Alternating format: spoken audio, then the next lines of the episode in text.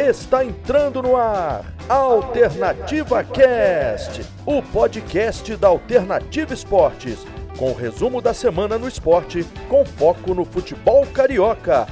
Alternativa Cast, a partir de agora, na sua Alternativa Esportes. Fala rapaziada que nos acompanha, tá entrando no ar mais um episódio aqui do Alternativa Cast. Essa que é a 35 edição do nosso programa maravilhoso e também aproveitando para desejar um feliz ano novo, rapaziada. Hoje, dia 5 de janeiro de 2021, nosso primeiro programa do ano e claro, não teria como a gente começar sem desejar um feliz ano novo. Graças a Deus que esse 2020 acabou.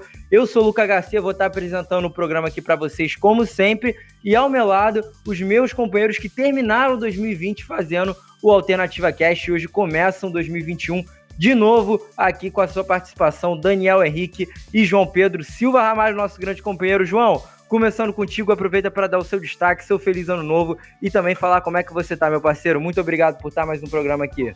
Amigos da Alternativa Cast, é uma honra começar o ano ao lado de vocês, né? Eu disse no podcast anterior que também era um prazer terminar com vocês, porque nós somos o trio que começamos a Alternativa Cast lá atrás, nem me lembro é, o mês, mas foi no início do Campeonato Brasileiro. E agora é uma honra, né, começar o ano com vocês. Desejar também feliz ano novo a todos os nossos amigos de Alternativa Esporte que acompanham a gente. E agora é uma semana, né, amanhã começa a nova semana, o novo ano dos clubes cariocas, dos clubes brasileiros no Brasileirão, Libertadores, e isso a gente vai debater ao longo desses próximos 40, 50 minutos. Pois é, João, o nosso programa aqui, nossa Alternativa Cast, que está completando nesse mês cinco meses aí de existência do nosso Alternativa Cast, a gente fica muito satisfeito com os resultados e a galera curtindo. Dani, aproveita também para se apresentar aí para a rapaziada, para quem não te conhece, desejar um feliz ano novo e também dar o seu destaque, uma semana muito movimentada que a nossa rádio vai fazer nove jogos. Impressionante, né, Dani? É, a alternativa tá sempre lá em cima do lance em todos os jogos. Fala, Luca, fala, João. Sempre um prazer estar aqui gravando com vocês. Terminando, terminamos o ano de 2020 aqui juntos, começando esse de 2021 juntos também no nosso programa Alternativa Cast. É, ainda não acabou, o, assim como o Campeonato Brasileiro de 2020 também não acabou. Vamos recomeçar com ele agora nesse ano, é, nessas 11 rodadas finais. Já tem clássico, já tem Fla-Flu, já tem estreia de, de, técnico novo no Vasco e tem bastante coisa pra gente comentar aí durante esse programa, além também da, dos jogos da Libertadores, que a Alternativa também vai cobrir e a gente vai falando disso ao longo desse nosso primeiro programa de 2021. Claro, um feliz ano novo para todo mundo, para vocês, para nossos ouvintes e que seja um ano melhor do que 2020, né? A gente espera sempre. É isso, com certeza, tomara e vai ser sim um ano melhor do que 2020. A gente reza aí para vacina chegar logo no Brasil, porque é o que falta para pelo menos dar uma animada em tudo que aconteceu de ruim nesses últimos tempos. Rapaziada, mas vamos começar falando de futebol, que é o que interessa aqui nesse podcast. E o nosso primeiro assunto vai ser o Fla-Flu. O Fla-Flu dessa semana, um jogaço que a gente inclusive já teve um Fla-Flu pelo Brasileirão Sub-20 nas quartas de final, onde o Flamengo ganhou o primeiro jogo por 3 a 1 o Fluminense ganhou o segundo jogo por 3 a 1 mas o Flamengo conseguiu a classificação nos pênaltis com provocação do Ramonzinho. Realmente foi um jogaço aí para quem não viu. Vale a pena ver esse Campeonato Brasileiro Sub-20, a Copa do Brasil Sub-20 também o Vasco levou. Os moleques jogam muita bola, mas agora o que vale é no profissional, né, João? O Fluminense tentando se aproximar novamente desse pelotão de frente, lembrando que o Fluminense está na sétima colocação. Caso ganhe, ainda não alcança o Palmeiras, que está na sexta, ele completando o G6 porque tem quatro pontos a mais que o Fluminense. E o Flamengo, que tem que ganhar a todo custo agora todos os jogos, pelo menos até o São Paulo tropeçar com alguém para tentar diminuir essa vantagem aí assustadora de sete pontos para qualquer torcedor flamenguista, né, João? É, Luco, começando primeiro pelo Fluminense, que, como você disse, está numa situação até de certa forma confortável para o que a gente imaginava seria o panorama da equipe ao longo desse Brasileirão, mas que decaiu da quarta posição ao fim do primeiro turno agora está na sétima e o Santos com 39, o Corinthians com 39, Ceará com 36, colados no Fluminense, que ainda não venceu é, com o Marcão. O Marcão está no comando do Fluminense, ah, vai, completar agora no Fla-Flu quatro jogos e tem duas derrotas e um empate, sendo esses, essas três partidas talvez a, a pior sequência do Fluminense nessa temporada. Desde que o Daí saiu, o time ainda não conseguiu repetir as mesmas atuações que vinha conseguindo manter com o Odair, aquele padrão tático que, por mais que não fosse muito bonito de se ver, era um padrão que é inegável dizer que era muito letal. E para essa partida de agora contra, o Flamengo, uma partida, uma partida importantíssima para ambos os lados. O Marcão testou um time diferente. Ele vai tentar, pelo menos o que vem sendo vinculado, é que ele vai tentar um time sem Nenê e Marcos Paulo, é claro, também para tentar impedir o ímpeto do Flamengo, que todo mundo já conhece, um time muito móvel, um time muito rápido. Então ele tenta, sem Nenê e também sem Marcos Paulo, que não tem muita essa mobilidade, tentar conseguir segurar o Flamengo. E outro retorno também importante para essa equipe do Fluminense é o retorno de Lucas Claro, que indiscutivelmente também é o melhor zagueiro entre os quatro do Fluminense, né? três na verdade, porque o Digão acabou saindo, entre Matheus Ferraz, Nino e Lucas Claro. O Lucas Claro que é o zagueiro que vem numa maior regularidade ao longo do campeonato e vai fazer dupla de zaga com o Matheus Ferraz, que também não vem fazendo um ótimo campeonato desde que voltou de lesão, já que o Nino também está suspenso. Então, é uma partida que o Flamengo tem a vantagem de eh, entrar como favorito, até porque também conta com retorno de peças importantes, como o Gabigol, que estava suspenso desde aquela partida contra o Bahia, e também o retorno de Felipe Luiz, que para mim é o melhor lateral esquerdo do país, e por mais também que o Reni seja um lateral esquerdo seguro, não comprometa, ele não contribui tanto lá na frente como o Felipe Luiz contribui. Então é, é um panorama difícil para o Fluminense tentar conseguir vencer e parar esse Flamengo que, por mais que não consiga manter a mesma regularidade do ano passado, é um Flamengo muito, muito feroz então, é um Fla-Flu importantíssimo para ambos os lados. É, pois é, vale a gente lembrar, né, que o técnico Marcão testou positivo para a Covid-19, portanto ele não ficará à frente ali do gramado, né, e quem comandará vai ser o, o Ailton Ferraz, que vai assumir a equipe nesse período aí que o Marcão tá fora, mas claro, é, por mais que seja o Ailton Ferraz, o time continua sendo um time treinado e ordenado pelo Marcão, que ainda não conseguiu uma vitória, como o João bem disse, desde a saída do Daí Helma. Fluminense realmente apanhando aí para conseguir bons resultados de novo. Vale a gente lembrar, eu até falei isso no último podcast, que o Fluminense já chegou a ficar em quarto lugar a três pontos do líder na época Atlético Mineiro.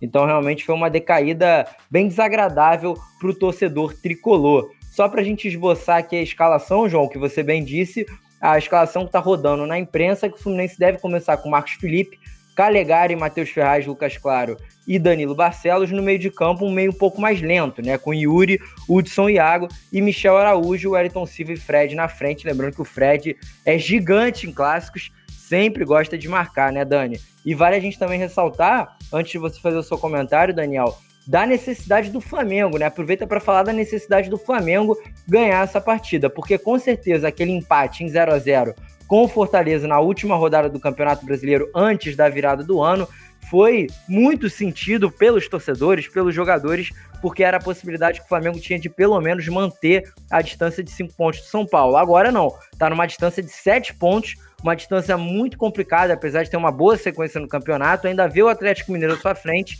mas conta com retorno tanto do Felipe Luiz, como o João bem disse, quanto do Gabigol. Gabigol que volta a ficar à disposição após a suspensão que ele cumpriu contra o Fortaleza.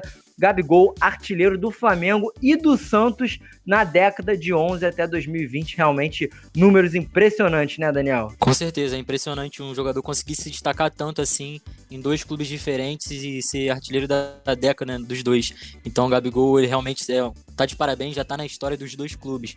Mas tem tudo para ser um jogão, né? Assim como foram os jogos do Sub-20, como você falou, tem tudo para seguir os mesmos roteiros de, de Flamengo e Fluminense que tem sido assim durante o ano todo, né? Se a gente lembrar lá desde o Campeonato Carioca, é, vários jogos muito bons, teve final de Campeonato Carioca, teve tudo que, que tem direito para Fla-Flu teve esse ano. O jogo do primeiro turno também foi um bom jogo, o Flamengo ganhou de 2 a 1 E como você falou, né? É, a volta do, no, do Fluminense, do Lucas, do Lucas Claro e do Hudson é, são muito importantes, né, pro, pro time do Fluminense. O Fluminense não vinha numa sequência, não vem numa sequência boa desde que o Marcão assumiu. E o Lucas Claro é, é esse cara da segurança da zaga do Fluminense, né? É um dos, dos zagueiros mais regulares que o tricolor tem no seu elenco e com certeza a volta dele vai dar essa segurança a mais que o Fluminense estava precisando defensivamente para e que não teve nos últimos jogos e saiu com os resultados negativos. É, também é importante destacar o Fred lá na frente, porque o Fred é um cara experiente, é um cara que gosta de marcar em clássicos, a gente sabe disso. É, contra o Flamengo, especialmente, também é, tem, tem sempre, sempre marca os seus golzinhos, né? Contra o Flamengo. É um, é um cara que gosta de fazer gol contra o time rubro-negro. E pelo lado do Flamengo, é, como o, o, João também trouxe, a volta do Felipe Luiz é extremamente importante para esse time do Flamengo. Apesar de o René ser um cara também regular, que ele não, não deixa muito a desejar ali atrás, ele é um cara seguro, mas ele não tem aquela criatividade do Felipe Luiz de trazer o jogo para dentro, de ser realmente um lateral esquerdo que arma o jogo, é, até trazendo para o meio de campo. O Felipe Luiz tem uma inteligência de fazer isso com a bola que poucos é, jogadores que jogam ali pelas laterais têm essa, essa inteligência de fazer isso. E, claro, também o Gabigol voltando ao time titular depois de estar suspenso no último, no último jogo. E com certeza vai ser muito importante. O Gabigol, o Bruno Henrique também são jogadores que gostam, que têm esse faro de gol para fazer é, em clássicos. É, Bruno Henrique não é, é, não é à toa que é chamado do rei dos clássicos. Então tem, cara, tem tudo para ser um, um, excelente, uma excelente partida, assim como foram os do sub-20. E é aquilo, né? O, o Flamengo tentando voltar ali é, a, a vice-liderança, é, contando também com um tropeço, do, um, tal, talvez um possível tropeço do São Paulo, para o São Paulo não desgarrar ali de vez nessa liderança. É, o Flamengo vinha de uma sequência boa de vitórias, se não me engano eram quatro vitórias seguidas no Campeonato Brasileiro, deu essa escorregada contra o Fortaleza e essa escorregada pode contar muito lá no final do campeonato, né? Porque se o Flamengo ganha essa partida contra o Fortaleza, são mais dois pontos é, além do, desse ponto do empate, então ficaria com 51, pon 51 pontos e o Flamengo tem um jogo a menos, né, contra o Grêmio. Se ganhando esse jogo também contra o Grêmio, conseguiria chegar ali a 54, ficaria dois do São Paulo e ele e aí não dependeria de ninguém, né, de nenhum resultado, só dependeria de ganhar os seus jogos e ganhar o, o confronto direto que teria na última rodada contra o próprio São Paulo para sair com esse título. Mas é isso, agora o Flamengo, além de fazer, fazer os seus resultados nos seus jogos, jogar bem, de mostrar dentro de campo que é, os treinamentos têm dado certo, o que não aconteceu muito nessa última partida contra o Fortaleza, mas e, e aí também vai ter que contar com esses possíveis tropeços do São Paulo nesse resto de Campeonato Brasileiro. É, eu acho que a partida do contra o Fortaleza foi, é claro que foi a pior sob o comando do Rogério Ceni, porque está há pouco tempo no comando, mas foi também a pior do Flamengo nessa temporada, ao meu ver. Tirando também aquelas goleadas que o Flamengo sofreu contra o Atlético Mineiro, enfim, independente do Vale. Uh, no Brasileirão, tirando esse jogo contra o Galo, acho que foi a pior atuação do Flamengo, mesmo até aquela derrota para o São Paulo. Essa atuação, esse empate no Castelão, custou muito caro, porque o Flamengo tinha a chance de conseguir diminuir a vantagem para o São Paulo. E também é importante, como você trouxe, Daniel, o Flamengo só dependia de si caso vencesse o Fortaleza para ser campeão brasileiro. Agora, com aquele empate, o empate em que o Flamengo pouco produziu, perdeu a oportunidade de colar no São Paulo, viu a equipe do Diniz ganhar mais uma, abrir aí uma vantagem de 7 pontos, e caso perca esse Fla-Flu, caso tropece, pode ver aí o São Paulo abrir 10 pontos de vantagem, que eu acredito que seja muito difícil, para não dizer impossível, para o Flamengo conseguir tirar essa vantagem e buscar o bicampeonato.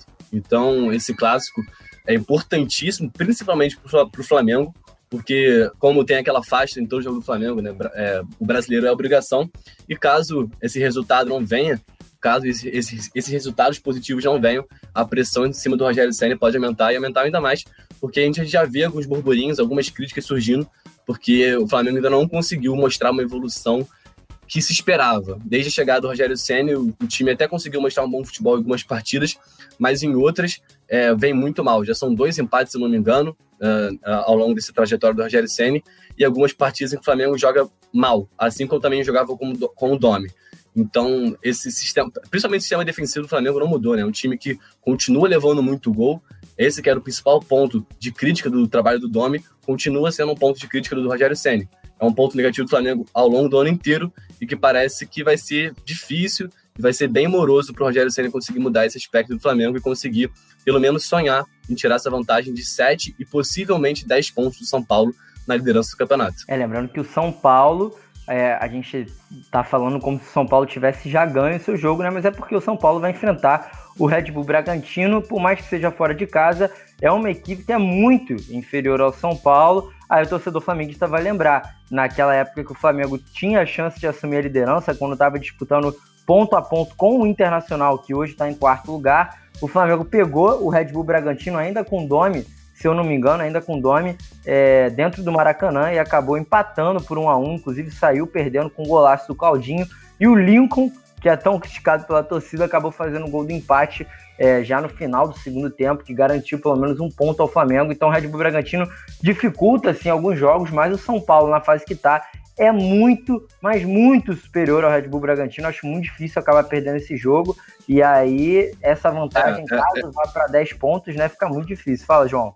É claro que a gente fala que o, eu tô falando que o São Paulo pode aumentar a vantagem para 10 pontos, porque pelo futebol que vem apresentando, e como você também disse, é, o Bragantino é claro que tem seu valor também, uma equipe que cresceu muito em rendimento ao longo do campeonato, saiu do C4 e agora já nem briga mais para não cair, acho que tá com 31 pontos, se não me engano, vou até confirmar agora. O Bragantino tá com 31 pontos, é o time que tava no Z4, conseguiu sair, ao meu ver, nem briga mais por essa zona de rebaixamento, tá a 4 pontos do Vasco. Até tem uma chance de cair, mas é bem difícil. A equipe cresceu muito de rendimento, junto com o Claudinho também, que é uma das revelações do campeonato. Mas o São Paulo, pelo futebol que vem apresentando, pelo trabalho consistente do Diniz, é amplo favorito. Então é bem, bem provável que o São Paulo ganhe e possa aumentar ainda mais a vantagem sobre o Flamengo. Pois é, então realmente é uma final aí, como os nossos queridos Daniel Henrique e João Pedro Ramalho falaram, uma final tanto para o Fluminense, claro que precisa ganhar, mas ver o Palmeiras à sua frente tendo um clássico dificílimo também com o Corinthians mancinizado lá com Wagner Mancini, mas principalmente para o Flamengo, que precisa ganhar praticamente todos os seus jogos para ainda quiser, é, para ainda, é claro, querer sonhar com um possível bicampeonato do Campeonato Brasileiro.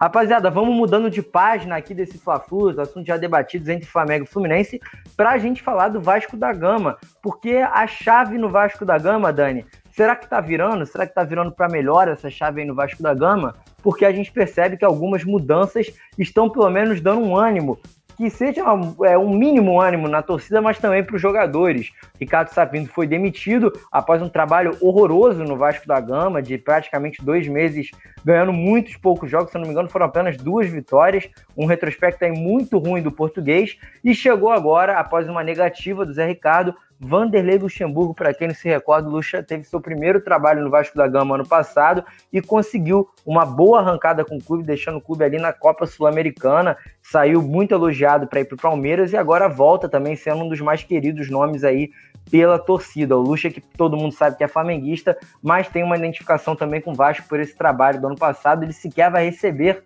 salários né, no Vasco nesse período agora do Campeonato Brasileiro. E o Vasco ainda conta com esse recente título do Sub-20 da Copa do Brasil, que também dá um ânimo, né? Os garotos jogando muita bola, apesar de terem sofrido a virada. O Gabriel Peck jogando muita bola. O Caio Lopes, volante, é muito bom jogador, Laranjeira, atacante também. Então é um Vasco tentando mudar as coisas no seu cenário, pelo menos interno, para que isso dê uma resposta dentro de campo, né, Dani? É, com certeza, né? Eu acho que não tinha jeito mais para o Vasco continuar nessa luta aí contra o rebaixamento se continuasse com é, sob o comando do Ricardo Sapinto, né? Porque ele já tinha um tempinho já de trabalho no Vasco e o time simplesmente não, não apresentava nenhuma mudança, não, não apresentava é, nenhum, nenhum suspiro, né, pro torcedor falar, ah, eu acho que jogando desse jeito a gente até tem uma chance de tentar sair dessa, dessa zona, mas nem isso ele conseguiu proporcionar para quem assiste os, os, jogos do Vasco, né? E o Luxemburgo, recentemente, no, nas últimas passadas, passagens que ele teve por times cariocas, ele teve sucesso nessa questão de tirar ali, como ele gosta de dizer, tirar os times dessa zona da confusão, né? Teve uma passagem pelo Flamengo, que ele conseguiu tirar o Flamengo ali da, da zona de rebaixamento, dessa iminência de cair, é, com o próprio Vasco, como você falou, antes de assumir o Palmeiras. Porém, esse último trabalho que ele teve no Palmeiras não foi assim. É, ele não teve muitas derrotas, mas era um time que era muito inconstante, né? Ele conquistou o Campeonato campeão, Paulista. É, foi campeão paulista com o Palmeiras e mesmo assim acabou caindo com pouquíssimas derrotas. É, ele foi campeão paulista da Florida Cup também, mas o problema é que o time empatava muito, né? Ele tem poucas derrotas. Eu tenho os números aqui, foram 36 jogos. Ele teve 17 vitórias, 14 empates, quase o mesmo número de vitórias e apenas 5 derrotas. E acho que esses empates é, fizeram a, a, diferença, né, para ele ser demitido do cargo lá do Palmeiras. Além dele ter tido alguns problemas de saúde também ultimamente, mas a gente espera agora, né, que ele consiga dar um jeito nesse time do, do, do Vasco. O Vasco, como você falou também, Luca, foi campeão agora da Copa do Brasil. É, sub-20, no, no, finalzinho fez o gol ali do título, acho que, se eu não me engano, foi o Riquelme que fez o gol.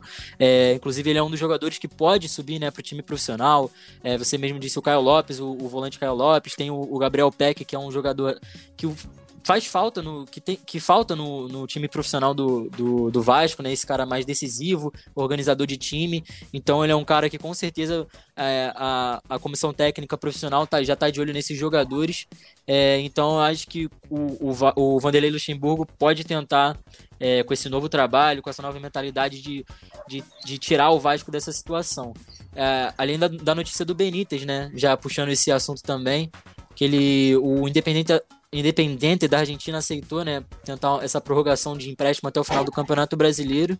E eu acho que o Vasco jogou certo nessa, né, porque o, o, o valor que o Independente estava pedindo para a compra do jogador, para um jogador de 26 anos, é, talvez com valor de revenda não sendo compatível com esse, é, o Independente pedia 20 milhões de, de reais aproxima, aproximadamente pela compra dos direitos de 60% do jogador, né? Então era um jogador, um, um preço muito grande para um jogador de 26 anos. E então o Vasco acho que jogou certo, é, não, não quis comprar o jogador, não quis pagar esse valor.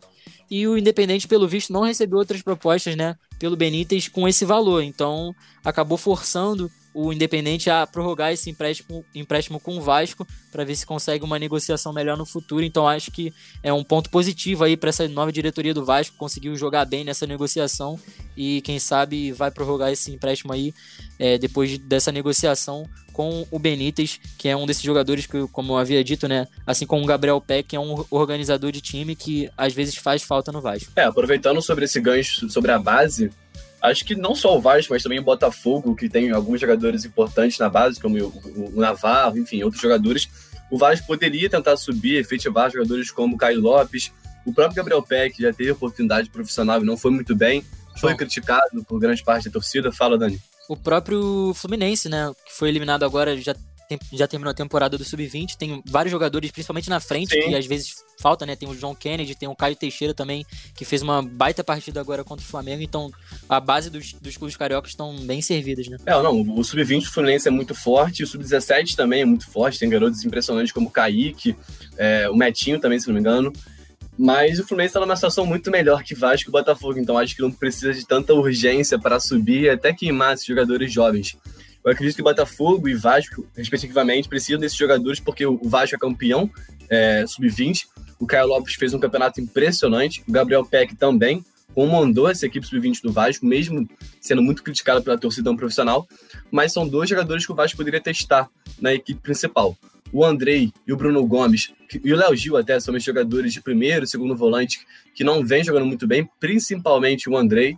Então, acredito que a diretoria poderia pensar em subir principalmente com o Caio Lopes, porque pelo campeonato que ele fez, ele até merecia essa chance, né? E não só pelo campeonato atual, mas também pela regularidade que ele vem tendo nos últimos anos. E aproveitando esse gancho que você puxou, Dani, sobre a permanência do Benítez, creio que foi um dos únicos acertos da gestão do Campelo, porque desde que ele iniciou seu mandato, ele foi acumulando erros e até erros é, de iniciantes, principalmente também na eleição do Vasco, onde a gente viu coisas que no Vasco são comuns, mas no cenário do futebol não são, né? Aquela patifaria na eleição.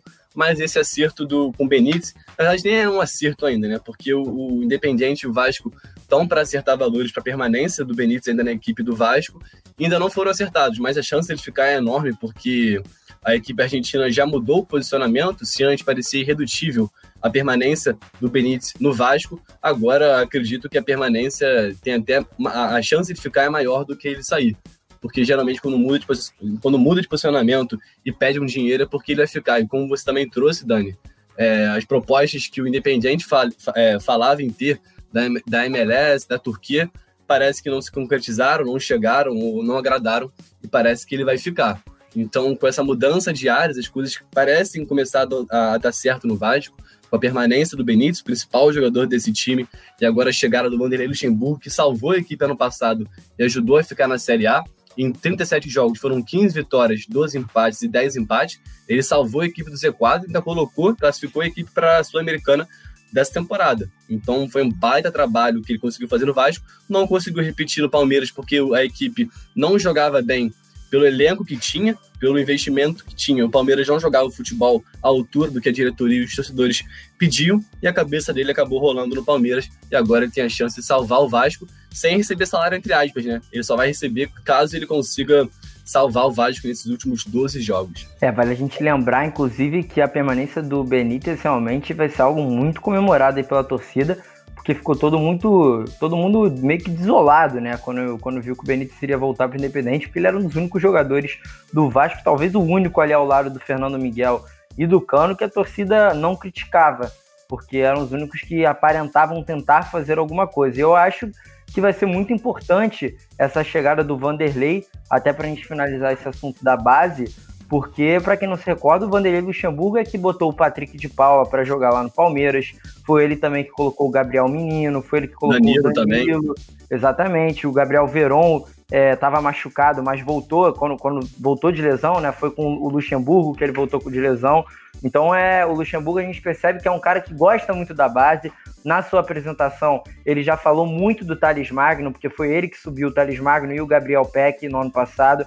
Ele falou muito bem do Thales Magno, falou que é um garoto que tem muito futebol, que ele já está conversando com o Thales para tentar retomar a boa fase do Thales. E aí sim, eu acho que o Vasco poderia ter muito proveito, pelo menos, do Caio Lopes, do Riquelme, que é um lateral esquerdo aí brilhante, moleque joga muita bola, e do Gabriel Peck, porque o, o, que o Gabriel Peck fez nessa reta final da Copa do Brasil Sub-20 foi sacanagem, até usando esse termo aqui um pouco mais chulo, porque o moleque jogou muita bola, impressionante, ele bagunçando ali todas as zagas do Bahia, deixou os caras impressionados, realmente uma habilidade tremenda do Gabriel Peck que pode ser muito bem utilizado. Mas o Vasco, João, até ficando com você, que vai ter um confronto dificílimo, até para a gente já encerrando esse assunto do Vasco, que vai ser fora de casa contra o Atlético Goianiense que é um time que teve uma crescente, caiu um pouco de produção e agora está numa onda um pouco irregular no campeonato, ali em 12 lugar, mas é um time que já deu trabalho para todos, os, todos os cariocas, na realidade, inclusive para o Vasco da Gama, para quem não se recorda, o Ricardo Kaiser, né, o Renato Kaiser, na realidade, meteu dois gols contra o Vasco São Januário, liquidou aquela partida de virada então é um jogo muito difícil que o Vasco tem que pelo menos empatar para conseguir respirar um pouquinho, né? É, o Atlético Goianiense tá junto daquele bolo, até o Atlético Paranaense, que tá em 11 primeiro, tá nesse bolo de equipes que brigam para não cair. Não conseguiram ainda se segurar na Série A, porque o próprio Vasco é a maior ameaça a todas, a todas essas equipes que estão até o Atlético Paranaense em 11 primeiro lugar. O Vasco está com 28 pontos, o Atlético Goianiense está com 34, são seis pontos de diferença. Então, uma vitória é confronto direto. Uma vitória dessa pode diminuir a vantagem para três e colocar mais um time Atlético Goianiense e confirmar o Atlético Goianiense como um postulante à briga para não cair. E claro que quanto mais concorrentes, acho melhor, porque é menos chance do Vasco cair. São 28 pontos, está empatado com o Bahia, que também tem 28. O Sport, 15 está com 29. Fortaleza, com, 30, com 31 pontos, está em 14 então é uma vitória imprescindível, porque essa rodada também é importantíssima para todos esses clubes que estão brigando para não cair. Porque tem Curitiba e Goiás, que é um, que é um confronto direto, perdão, e também Esporte e Fortaleza, que brigam respectivamente ali pela 14ª e 15ª posição. Então o Vasco precisa ganhar, porque como eu disse, a rodada é importantíssima e caso perca, pode piorar ainda mais a situação. E, e João, Luca, o, o Bahia também, né? O Bahia vai enfrentar o Grêmio então a chance do Bahia ganhar o Grêmio é muito, é muito pequena e cai na mesma situação das últimas rodadas, né? O Vasco tem a rodada desenhada perfeitamente para ele sair dessa zona, só falta ele mesmo se ajudar e é isso que a gente vai ver nessa rodada se ele vai conseguir fazer isso, né? É, estreia do Vanderlei Luxemburgo, eu acho também importante essa mudança de espírito da equipe, porque como o próprio Dalmato já disse em entrevista, que o Luxemburgo chegou colocando pressão, colocou chegando moral com essa equipe, coisa que ele não via com o Ricardo Sapinto, né? Pelo menos ele disse isso, que nunca tinha visto isso no futebol, e isso inclui, claro, o Ricardo Sapinto. O Luxemburgo tem muita experiência, é, conseguiu salvar o Vasco ano passado, como eu disse, da, da, do Z4, conseguiu salvar a equipe dessa briga pelo, pelo rebaixamento, então acredito que tem tudo também para conseguir recuperar. Vanderlei Luxemburgo nunca foi rebaixado, então vamos ver se ele consegue manter esse tabu no Vasco. É, realmente é um treinador muito experiente, eu acho. Na minha opinião, apesar do trabalho dele no Palmeiras não ter sido o esperado, eu acho que foi um acerto aí da diretoria do Vasco, pelo menos em tentar a contratação dele, concretizar a contratação dele, porque é um cara que vai ser muito importante para esse elenco, inclusive por já ter treinado boa parte do elenco também. Rapaziada, e outro confronto muito importante também nessa parte de baixo da tabela será Botafogo e Atlético Paranaense. Inclusive vai ser o jogo que vai abrir essa 28ª rodada do Campeonato Brasileiro na próxima quarta-feira às 7h15 da noite no Newton Santos. O Botafogo enfrentando o Atlético Paranaense em casa. João pode até me lembrar, no primeiro confronto lá no primeiro turno foi empate, correto? Correto, um a um. Foi um daqueles jogos que o Botafogo abriu o placar e o, o rival, né, dessa vez o Atlético Paranaense, acabou empatando no final da partida e o Atlético Paranaense está perdendo um pênalti nos acréscimos. Pois é, para você ver como é que essas coisas acontecem só com o Botafogo, né, cara? É impressionante. O Botafogo que está numa situação, como a gente vem falando em todo o programa, acho que a gente fala isso já há uns três meses, parece repetido porque é, repetido não tem como a gente fugir disso. Botafogo em 19 lugar, está com 23 pontos, uma sequência horrorosa de nos últimos cinco jogos, uma vitória e quatro derrotas. Tem apenas quatro vitórias no Campeonato Brasileiro, o time que menos ganhou, 11 empates e 12 derrotas. Realmente uma campanha horripilante do Botafogo que tenta se reerguer pouco a pouco aí com o Eduardo Barroca, ainda conta com os jogadores completamente desanimados, né? Pelo menos aquele jogo contra o Corinthians, eu já falei para todos os meus amigos botafoguenses, já falei para todo mundo da rádio, falei na transmissão que eu estava fazendo, que foi uma das coisas mais pavorosas que eu vi esse ano de 2020 no futebol. O Botafogo completamente desorganizado, não conseguindo fazer absolutamente nada, os jogadores nitidamente desmotivados e agora vai enfrentar um rival direto, pelo menos jogando em casa. Um jogo muito complicado, né, Dani? Para o Botafogo tentar se reerguer. Eu acho que talvez um dos jogos mais difíceis dessa sequência do Botafogo, por mais que seja um time da parte de baixo da tabela. E aí a gente vai ver qual que vai ser a escalação que o Barroca vai utilizar, porque o Barroca ainda não repetiu a escalação sequer uma vezinha desde que ele chegou no Botafogo, já utilizou, se eu não me engano, 31 jogadores do elenco, então realmente é muita gente e alguns pedindo passagem, como Lecários, que entrou bem contra o Corinthians e pode ser, quem sabe, um titular. Não se sabe o que o Barroca vai fazer, mas acho que poderia agregar mais do que os jogadores que estão jogando estão agregando. É, o Lecaros, perdão, Daniel, de cortar, mas o Lecaros até foi eleito pela torcida, né? Naquela escalação que o Globo Esporte libera para o torcedor montar a sua equipe titular. O Lecaros foi o titular dessa equipe e a torcida do Botafogo vem pedindo passagem para ele há muito tempo já. E quanto Corinthians, ele até é óbvio que ele não fez uma partida espetacular, mas também acho que até agrediu mais do que o próprio Juan, que vem fazendo partidas péssimas, enfim, o Calu também, que ainda não se achou. E só antes do Daniel complementar seu comentário, é que o Botafogo precisa dobrar o aproveitamento dele na reta final para escapar do Brasileirão, porque a sequência de 12 jogos no primeiro turno foi a melhor no período do clube nessa competição, né? O Botafogo só tem quatro vitórias, como você disse, e mesmo com duas vitórias né? nesses 12 jogos, nesses 12 jogos iniciais do Campeonato Brasileiro, Botafogo só teve duas vitórias e mesmo assim foi a melhor sequência do time nesse campeonato, né? Porque depois daí, desde a saída do Alto Óleo, foram só derrotas, derrotas, derrotas, empates. E até essa sequência de empate, que era a tradição do Botafogo nesse campeonato, é, parece que sumiram. E para chegar nesses 43 pontos, que são aquela é a pontuação que geralmente estabelece para permanência na Série A, o Botafogo precisa somar mais 20 em, em 12 jogos, que é, o que representa um aproveitamento de 60%. Então é bem difícil para o Botafogo a permanência, mas é claro que a esperança é a, única, é a última que morre. E o Botafogo até parece. É claro que a partida contra o Corinthians foi péssima, mas contra o Curitiba, contra o Internacional, até mostrou assim um vigor que não vinha mostrando. Mas é claro que pelo futebol que apresentou ao longo do campeonato, principalmente contra o Corinthians, que foi realmente ridículo, uma atuação apática, com apenas uma finalização talvez, se o Botafogo continuar mantendo essa regularidade de partidas terríveis, aí não tem como não ser rebaixado, né, Dani? Não, com certeza. A, a situação do Botafogo agora no, no, campeonato é muito complicada, né? É só a diferença ali pro primeiro time fora da zona de rebaixamento, também é a mesma pontuação do Vasco, né, que é o primeiro dentro, são cinco pontos. Ou seja, o Botafogo precisaria emplacar pelo menos uma boa sequência de vitórias, né, pelo menos duas seguidas, para tentar tirar essa diferença se os outros times perderem. Mas já é difícil a gente ver o Botafogo ganhar, né? Ganhar duas seguidas, então, acho mais complicado ainda. Mas é o que, você, o que vocês falaram, né? O Atlético Paranaense é um time irregular, vem mas vem de duas vitórias seguidas. É, mas também é um time que está ali em 11 e que ainda briga pra, pra, pra, contra esse rebaixamento, né? Como o João falou na, na no bloco do Vasco, do Atlético Paranaense para baixo, todo mundo ainda tem ali um pouquinho de chance de, de, ser, de ter essa vaga para cair, né? Mas o Atlético Paranaense é um time que é complicado de jogar contra, porque a gente viu isso muito bem contra o Vasco. É um time que joga sempre no erro do adversário.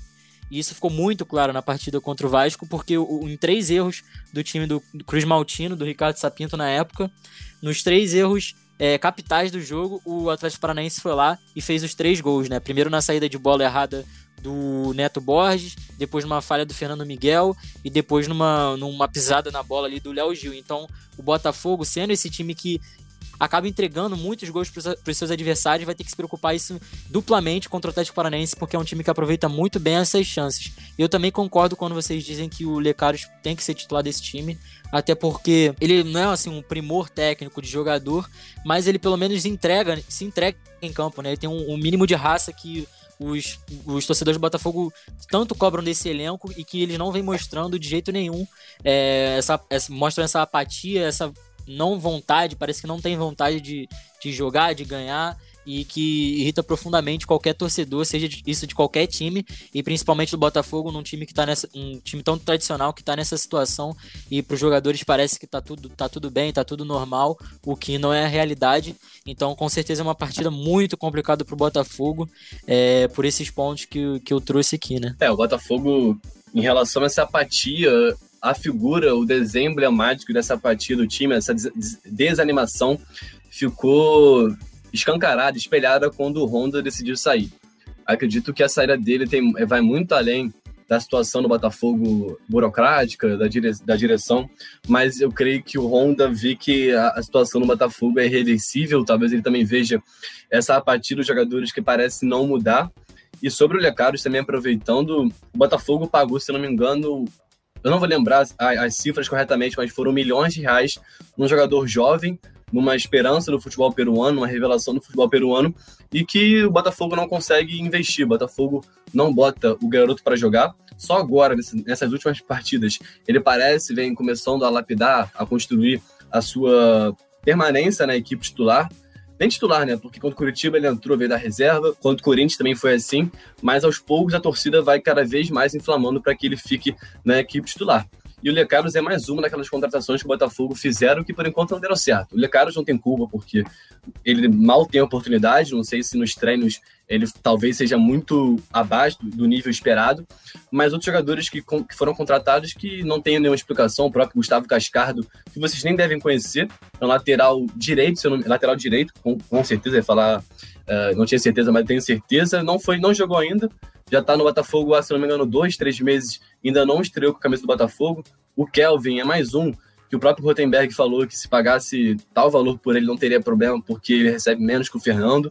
Enfim, é mais uma da, da, da emblemática situação no Botafogo e que a saída do Honda é só um reflexo disso.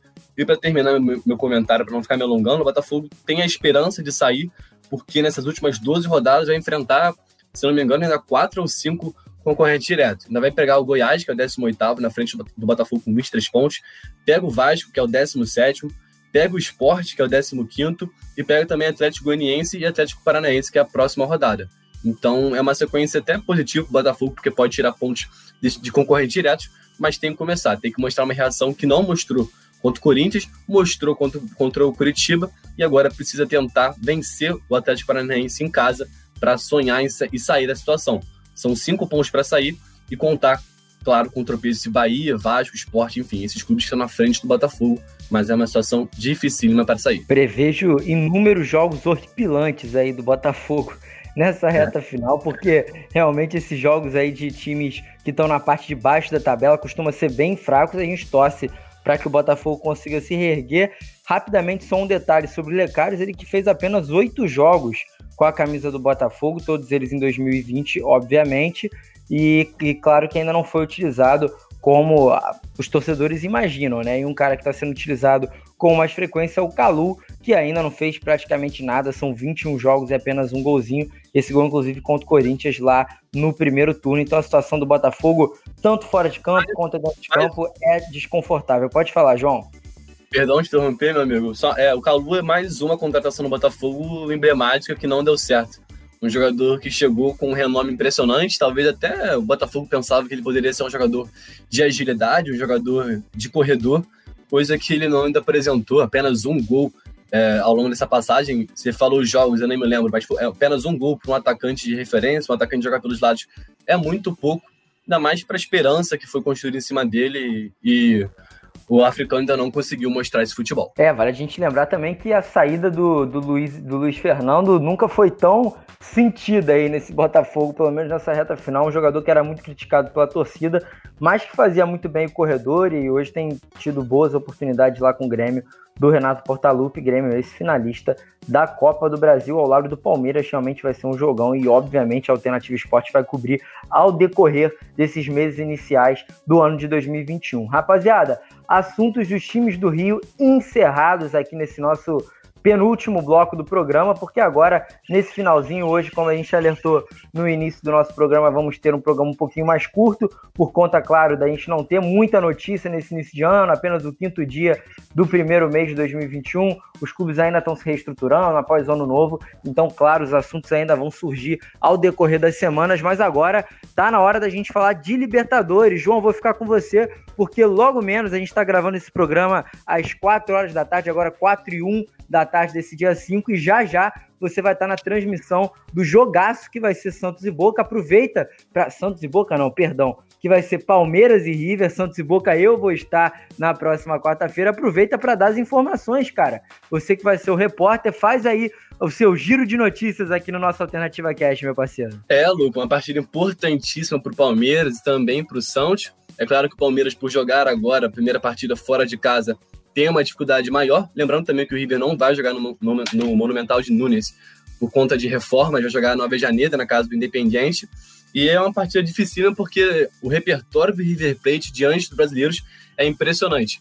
Tirando o Flamengo, o River conseguiu eliminar todos os brasileiros que enfrentou nessa competição nos últimos anos, desde chegada do Galhardo.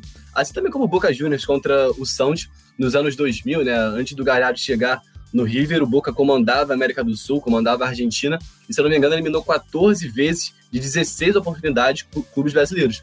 Então, é River e Boca cada vez mais postulando a sua imagem na América do Sul. E o Palmeiras, para essa partida, não vai ter a presença de Felipe Melo, como a gente já sabe, Wesley também, Luan Silva, mas também vai ter retorno de peças importantes, como Gabriel Veron, é, o próprio Zé Rafael também nessa equipe titular, Gabriel Silva.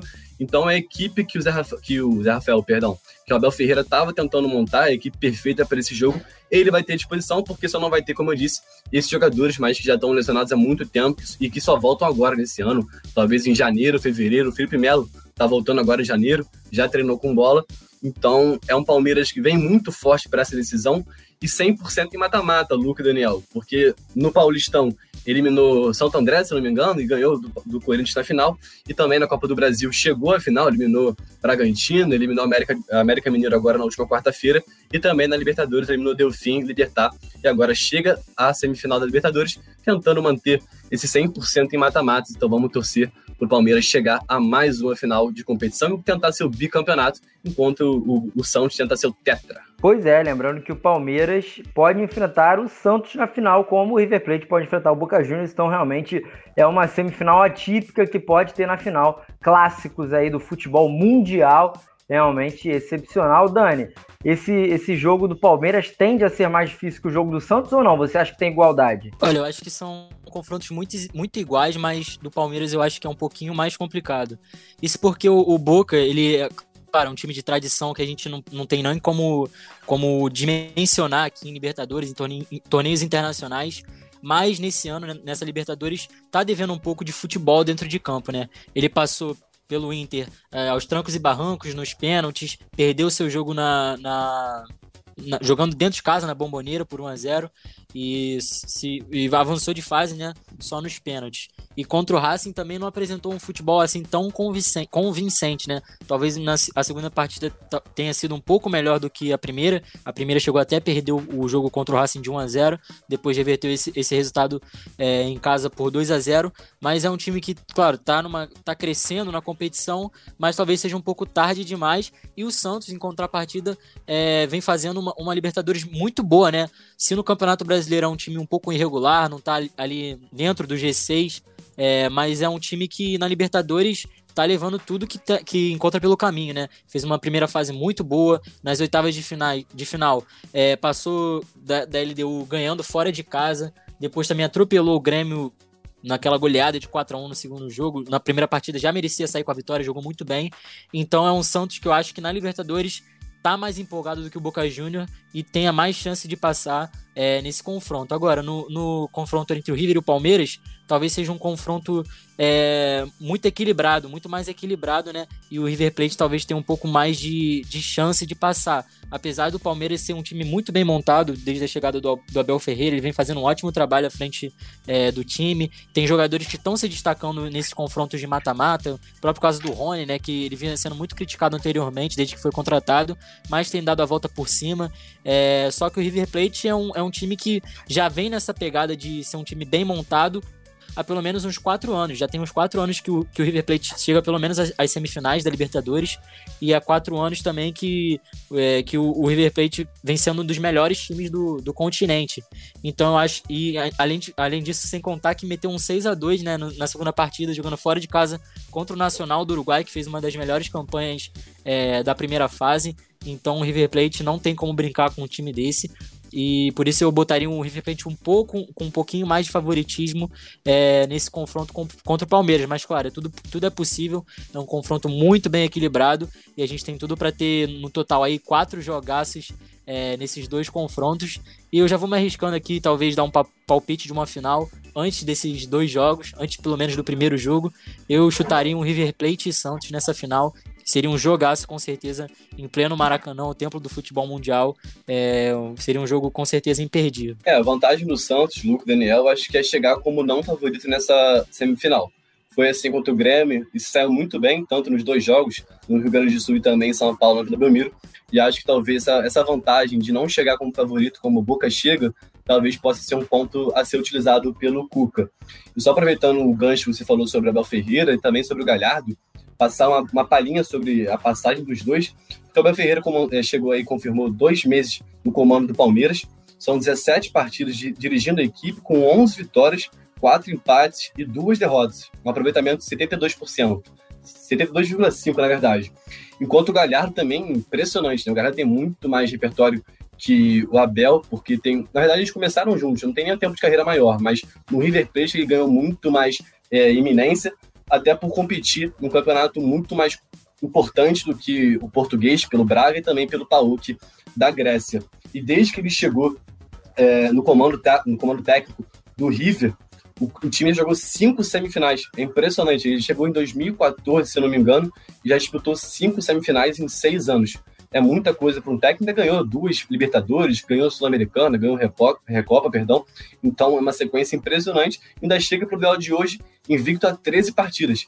Então, se a gente for botar no, no panorama de, de qual jogo é mais difícil, acredito que River e Palmeiras sejam um duelo mais difícil para os brasileiros, porque o River, os milionários, tem um time bem bom, ainda conta com retornos de peças importantes, como o Álvares, que tem 20 anos, é vice-artilheiro do time da Libertadores, então é um baita jogo que eu vou ter a honra de estar ao lado do Roberto Gianelli às nove e meia da noite, passando aqui, claro, na Alternativa Esportes. É isso, rapaziada. E só que às sete e quinze da noite, na quarta-feira, eu vou estar ao lado do Emanuel Santana para fazer também esse jogaço aí de Santos e Boca Juniors. Realmente uma semifinal impressionante, com dois gigantes brasileiros paulistas e dois gigantes argentinos lá da capital da Argentina também. Realmente vai ser um jogaço, dois jogaços, quatro confrontos ao todo sensacionais nessa semifinal de Libertadores, como tem que ser a Libertadores. Rapaziada, como a gente avisou, esse programa hoje foi um pouquinho mais curto, adiantamos aí 20 minutinhos de programa também para não sobrecarregar ninguém.